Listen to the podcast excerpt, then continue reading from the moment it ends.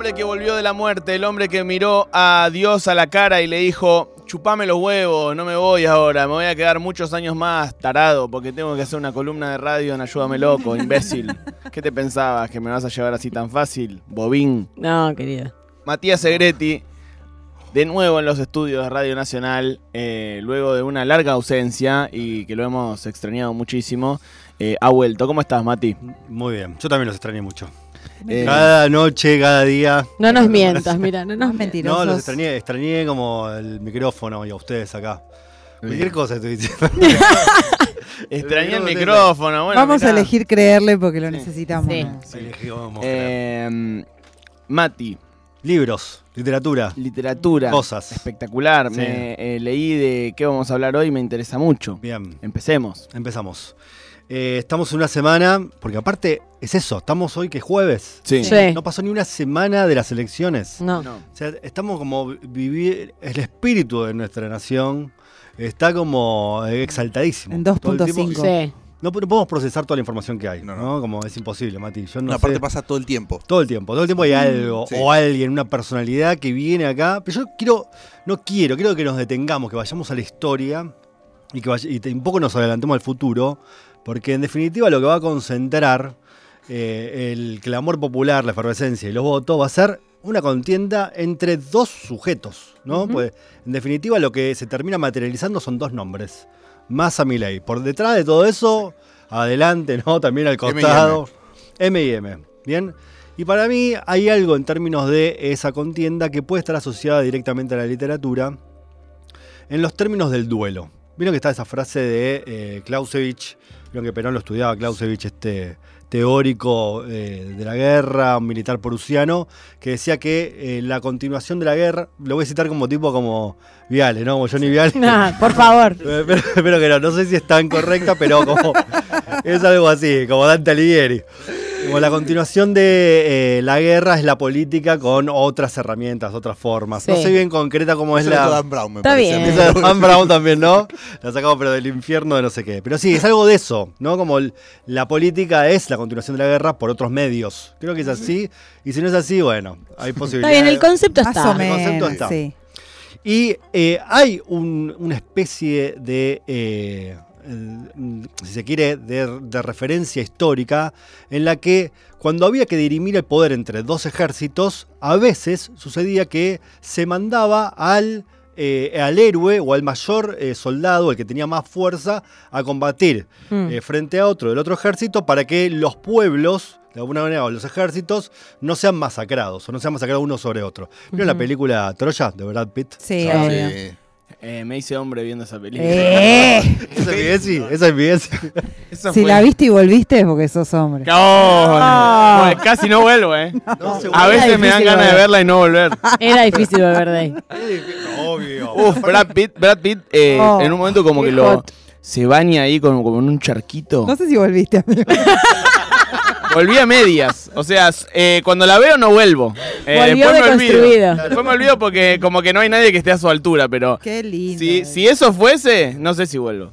Bueno, es tremendo. En un momento está ahí como el- es la antigüedad, ¿no? Y está el, el- el ejército griego y hay un ejército de un pueblo que no se sabe bien cuál es. Mm. O seguramente si vemos de vuelta la película sabremos quiénes son. Y lo dicen y, y se van a traer los dos gladiadores o los dos grandes soldados para enfrentarse y evitar una Ah, pelea de los ejércitos. Itaca me parece que era. Bien, ahí está, ahí tenemos de datos, tenemos ciencia. Bien. Entonces lo llaman a, a acá nuestro querido eh, Aquiles, y Aquiles que es personifi- personificado por Brad Pitt, y Aquiles estaba en cualquiera, ¿no? estaba de ahí entre unas Mm. mujeres. Estaba con unas putas. Eh, ahí se le ve el culo a Brad Pitt. Se le ve el no culo. ¿no? Ahí como, lo tenés clarísimo los datos. Obvio, boludo, esa película. Tiene el plano grabado en la cabeza. Yo la vi no me- menos de ocho veces. Por lo Sí, menos. claro. boludo. Sí, bueno. y Es lo el vas- lo imperio van a romano buscar, de ustedes, literal. Sí, sí. Y vuelve a caballo, viene a caballo, así, como medio que diciendo. Es nuestro Valeria. Perdón, Mati. No, está perfecto.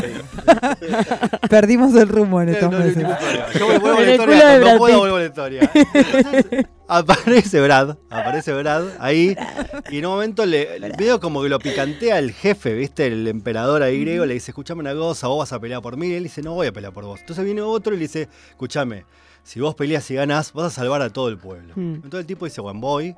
Y hay un gigante del otro lado, enorme, así, re libertario. Y está Brad, ¿no? Con esa cara de, eh, de ministro de Economía. Y va corriendo y pum, lo liquidan como en dos, eh, dos secuencias. Sí, un Primero, salto, un le salto, clava. el salto y le clava, ¿no? En el cuello. Ah, en el cuello. Entonces es una forma histórica de dirimir el conflicto bélico a través del duelo de dos personas. Eso fue cambiando con el tiempo y lo que se fue transformando, como la política también fue abrazando a la humanidad y la humanidad abrazando a la política, muchas veces esos duelos o esas, eh, esa forma de combate entre dos personas no tenía que ver necesariamente con cuidar a los ejércitos, sino con otras cuestiones, con el honor, ¿no? con una ofensa que había herido mi ego y mi estima, etc. Hay muchos duelos históricos en eh, nuestro país y en el mundo. Yo tengo uno que es muy lindo, que es Pantaleón Gómez, que era el director del diario Nacional. Un día le dice a Lucio B. Mancilla, que era escritor y que era como muy fachero, eh, le dice, su figura se parece más a la de un actor de teatro que la de un oficial del ejército. Eran amigos. Pero lo escribe en el diario. Ahí que lo escribes en el diario es como todo el mundo lo está retuiteando, ¿viste? Porque agarraba el diario y decía, mirá que... Entonces quedó re caliente, Lucio Mancilla le dijo, vamos a las manos. Entonces se encontraron ahí en el Corta. campo, había padrinos, decidieron sable o pistola. Pistola. Y bueno, entonces van ahí, hacen los 12 pasos cada uno. Y, y en un momento, cuando tenía que sonar una campana, antes de que suene la campana, se escucha yo, eh, de Pantaleón Gómez, dice, yo no mato a un hombre de tal... Iba a decir talento, pero no llegó. Dijo, ta. Y sonó la campana y una bala atravesó el cuerpo de Pantaleón Gómez y cayó. No Entonces. Lucio B. Mancilla dijo, ¡no! Salió corriendo y lo abrazó a su amigo. Y, eh, Pero él le había disparado. Le había disparado, Sí. claro, No. Dijo, la no. campana, el otro no escuchó, Es estaba como, lejos. como en Hamilton. Claro, estaba, claro, se estaba, estaba en realidad renunciando a la posibilidad de, eh, del combate, del duelo. Se arrepintió diciendo yo no mato a un hombre de talento.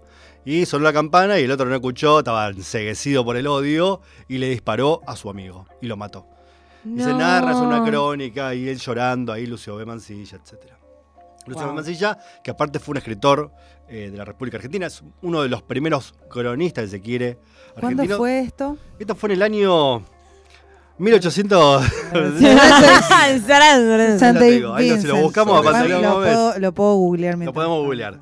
Bueno, eh, es el, el autor de eh, Excursión, Excursión a los Indios Ranqueles, que según María Moreno, a la que admiro, amo y muchas cosas más, dice que es el primer cronista de la República Argentina. O sea, Bien. después de eso, a- vieron que le lean FIA por primera vez y dicen, uh, qué buenas crónicas. Sí. no, hermano, hay otra cosa. Se compran las ceremonias, por ejemplo. Se compra- bueno, Uh, qué hay crónica. cronistas de esta nación y hay uno acá sentado en esta Sí. mesa, no se puede creer. Es inevitable a dónde estamos llegando. Bien, y después en la literatura hay como una serie de, eh, de historias, incluso de autores, en las que estamos bien de tiempo, yo no sé qué hora es. Estamos Mira, medio- tenés Sí. hasta las 6, tenés vos, Mati. hasta las así 7 que- con yo, bueno, entonces vamos, vamos para adelante. El primer libro que se me trae, que, que estuve Y si buscando... después te querés batir a duelo con Simonetti, podés seguir pero, más. no, o sea. pero obvio, si él me ofende o yo lo ofendo, vamos a ver qué sucede acá. ¿eh? Tiramos un guante al piso. Duelo, duelo de espadas, ¿no? Porque. Duelo de micrófonos. Bien, entonces, el primero es Los duelistas de Joseph Conrad. ¿Lo Mm. tienen a Conrad? No. ¿Les ¿Suena? No. Les- pero si les digo, Apocalipsis Now, ¿les suena? Sí. Bien, Apocalipsis Now es una, eh, en realidad, reversión de una novela que se llama El corazón de las tinieblas. Y vieron cómo es la historia, ¿no? Que es un Vietnam, eso Mm. tendría que ser en realidad en, eh, en la- en el África subsahariana. ¿Cómo se pronuncia eso, no? Así, no, bueno. Eh, donde hay un coronel del, Imperio Británico, que está el coronel, ¿no? Del ejército estadounidense, y eh, se vuelve loco, ¿no? Se va ahí el medio que es, eh, ¿cómo se llama este actor, el que hace del padrino? Marlon Brando. Marlon Brando. Marlon Brando está ahí, se lleva a su, a su gente y se convierte como una especie de místico que está desarrollando una serie de, de conocimientos intelectuales y espirituales para todo el mundo. Entonces el ejército dice, che, loco, ahí tenemos un montón de recursos m- minerales, materiales, tenemos que ir a buscarlo a Kurz y traerlo de vuelta. Entonces en- en- encuentran ahí una campaña, qué sé yo, y van ahí, se vuelven todos medios locos.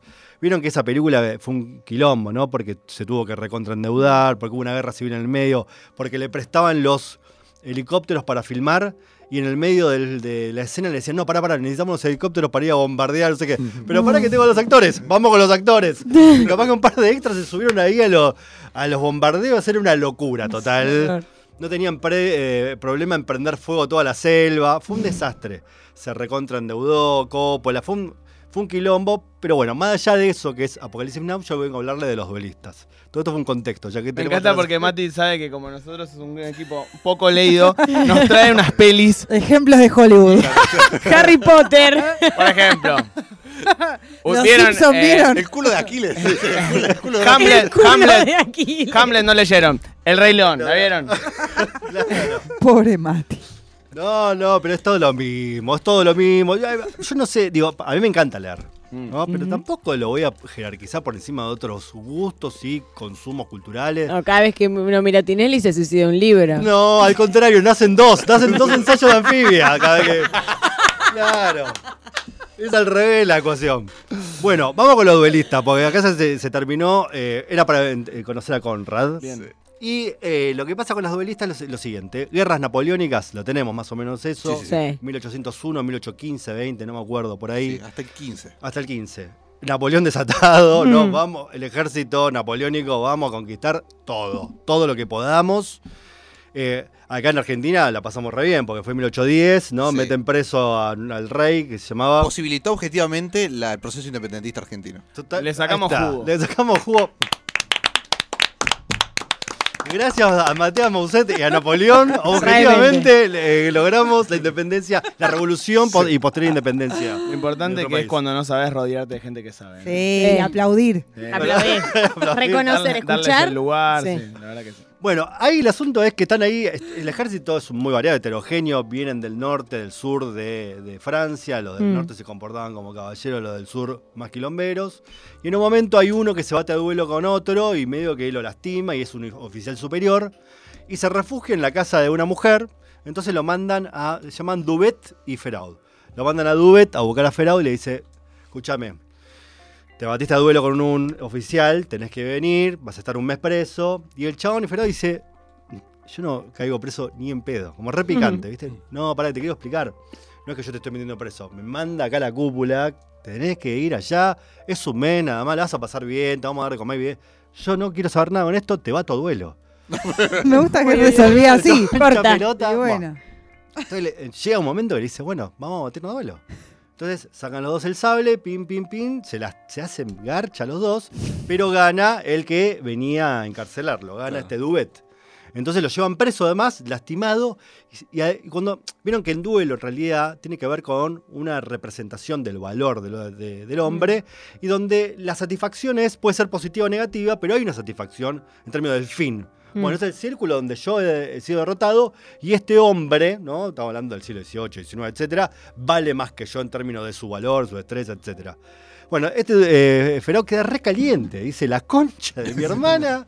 Entonces las guerras napoleónicas van azotando toda Europa y estos tipos cada vez que se encuentran se baten a duelo. Entonces termina una guerra, no sé, qué sé yo, en Holanda y dicen, che, ya fue esto, ¿no? Ya está, ganamos. Vamos, mano a mano. Y van Como pasando. un fulbito era, van- digamos. ¿Cómo? Era como un fulbito. Exacto, bueno, terminó bueno, lo picado de verdad, ¿viste? Como nosotros, somos, este es el mano a mano que vale. Entonces van, van, van pasando los años y van ganando, incluso van subiendo de graduación. Primero son capitanes, después tenientes, después coroneles, no sé bien cuáles son. Tenemos que preguntarle a Clausewitz. Y se van batiendo duelo en cada una de las instancias. Ya no se sabe de qué se trata esa ofensa inicial. Pero lo que se construye alrededor de eso, en realidad, es una narrativa o una mitología alrededor de el espíritu de estos dos contendientes que no van a abandonar nunca una pelea. River Boca. Mm. Un River Boca. Interminable, ¿no? Como Sí. es eso, digo. Son peleas que no pueden terminar y que van más allá de la ofensa. Sí. Tiene que ver con la pos- encontrarse en su identidad como un soldado, como una persona que está dispuesto solamente a luchar y enfrentarse no solo contra él, sino contra mí, ¿no? Porque yo he perdido, tengo que volver a contra el que me ganó, varias veces. Y la imposibilidad de no aceptar, eh, como de, de negarse a, a ese duelo, ¿no? Como que si yo te exijo un duelo, Claro. si te cagás, tomátela, porque estás muerto. Totalmente. Bueno, pasa muchas veces eso que le manda el guante, ¿viste? Se lo manda por, por correo. Y, y empiezan a dudar, ¿viste? Estamos viejos, ¿viste? Estamos Claro. Qué pesado. Ya está. todos, todos cortados. Estoy cansado, ¿viste? papito. Estoy que cansado, pesado. Que jefe. no me encuentre, oye, este chabón. O capaz que el otro dice, me quedé recaliente, lo vi ahí. ¿no? Como- bueno, hay algo ahí que se construye alrededor de esa mitología. de Mónica, los- los guantes, ¿dónde están los guantes? Pero claro, uno Basta. se casa, el otro no. Uno pierde la mujer y terminan siendo amigos. Terminan al final los dos generales, ¿no? Con espíritus distintos. Uno era como mucho más conciliador y si se quiere de carrera militar, el otro con esfuerzo, porque el que siempre quería ir a duelo era feroz en combate también. Entonces empieza a ascender por sus méritos propios dentro del campo de batalla. Bueno, los duelistas de Conrad lo pueden conseguir en cualquier lugar, está como, debe tener 14 millones de ediciones. Vamos con el segundo, el sur de Borges. ¿Lo tienen a Borges? ¿Saben quién es Borges? ¿Vieron? Borges, ¿vieron? ¿Vieron? ¿Vieron los Roldán? A Borges me encanta, porque Borges, Sur de Borges sí, y el, Sí. el cuento también es impresionante. es impresionante. A mí me encanta Borges primero porque es un nacionalista de derecha. ¿viste? Y los nacionalistas de derecha está bueno discutir con ellos. Hay algo ahí. Se como- puede discutir se al menos. Puede discutir de algo, podés caer preso también por ello, te pueden matar un poco. Mm. Pero hay algo en términos de la democracia cuidada ahora. Igual Borges decía que el país empezó a venir abajo después de la promulgación de la ley Sáenz Peña. O sea, votar como no. Milei. Como, bueno, como Milei. Claro. Lo que pasa es que Milei no ama a la Argentina, y este sí la ama. Ama la literatura argentina, ama como los márgenes ¿no? de, de la- de los textos. Bueno, el sur de Borges es un poco autobiográfico. Se trata de un tipo que se llama Dalman, que es también algo que le pasó a Borges. Un día venía Borges caminando así, ya estaba medio ciego, el- el- uno de los ojitos hacía tiki tiki. Entonces va subiendo por un pasillo donde vivía, por la escalera, y vieron los filos de las ventanas Mm. viejos de hierro. Plimba, se la clava acá. Dice, ¡ah! ¡Qué dolor! Sigue subiendo, uy, tengo sangre. Borges tratando de curarse, no veía. Capaz estaba acá el tajo y se estaba limpiando al lado. Y lo mismo le pasa a Dalman. El asunto es que después de unos días tiene una infección, una septicemia, ¿se dice? Sí. Sí.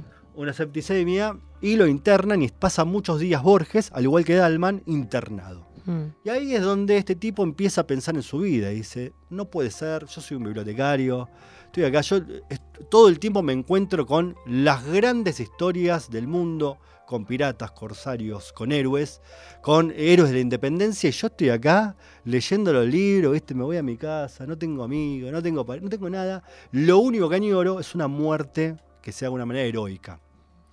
Entonces, lo que le dicen, y ahí ya no se entiende muy bien porque este Borges es un hijo de puta, si es un sueño o si es realidad, ¿no? Eh, hay como muchas discusiones alrededor de qué pasa realmente con, Borges. Pero eh, con Borges y con Dalman, sobre todo con Dalman. Entonces le dicen a Dalman, che, ¿por qué no te vas al campo? Y él recuerda que tiene ahí una pequeña estancia pintada de, eh, de color rojo. Y se sube al tren y va pensando y en un momento va leyendo un libro ahí lo interrumpe. Es como el gran acontecimiento. Que te interrumpa la lectura para Borges es como terrible. Y para Dalman también. Entonces en un momento se, él viene ahí el chancho del tren. Tiene que tener un nombre específico, ¿no? El chancho del tren es el chancho del tren. Sí, el guarda. El guarda, ahí está. Y le dice, se ven, hace mucho que no vengo, que no hablo, he, he perdido palabras. he perdido palabras. Y le dice, bajate acá. Y el tipo dice, porque la próxima no bajamos. Y medio raro, ¿viste? Él se baja y cae en una casa parecida a la que él recordaba. Y entra, es una pulpería y se pone a leer. Y hay unos, unos pibes ahí en un rincón. Y hay un viejo medio tirado así. Y empieza a tomar un poco de, de vino y unas grapitas, qué sé yo, hasta que en un momento esos guachines que andan por ahí lo empiezan a bardear. Le empiezan a tirar eh, miguitas de pan, no me acuerdo en qué le tiran, pero empiezan a molestar. Y Dalman no dice nada, ¿viste? Se queda ahí medio quieto y sigue pensando en esto de la muerte, en su historia. Hasta que en un momento le tiran una cosa y se da vuelta y viene el, el dueño de esta pulpería y le dice, eh, discúlpelos, Dalman, como lo reconoce. Discúlpelos, Dalman, él no le había dicho el nombre. Eh, si quiere le digo algo a estos purretes. Y ahí Dalman dice, me nombraron. Y si me nombran, hasta ahí había sido anónimo, ¿no? Hay algo de eh, el nombramiento, de la identidad en términos de la de configuración de, de su propio nombre, que le, tiene, le, le obliga a dar un salto al- hacia el valor. Entonces va y los encara a estos pibes. Y salta uno medio borracho y le dice, ah, vos sos picante, yo soy más picante que vos. Y saca un cuchillo. Y el viejo que estaba ahí por ahí tirado, pum, le tira un cuchillo ahí eh, también a Dalman. Entonces agarra el cuchillo y el desenlace no se sabe muy bien, pero es algo en términos de...